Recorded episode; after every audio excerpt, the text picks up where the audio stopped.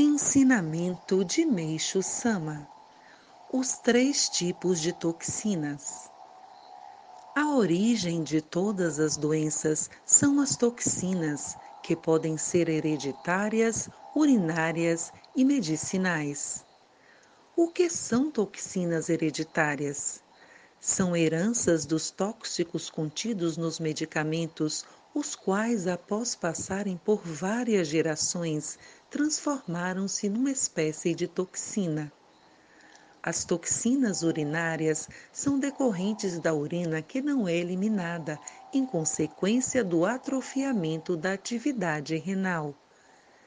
Não entrarei em detalhes sobre as toxinas medicinais, pois o assunto já foi abordado, mas vou explicar como elas se manifestam. Seus principais sintomas são febre, dores, coceira, diarreia, vômitos, dormência, mal-estar, etc.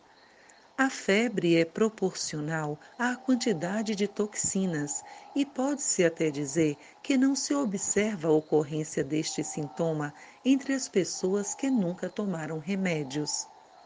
Quanto às dores, as produzidas pelos medicamentos ocidentais são mais agudas, podendo ser, por exemplo, picantes, como picadas de agulhas, perfurantes e rápidas.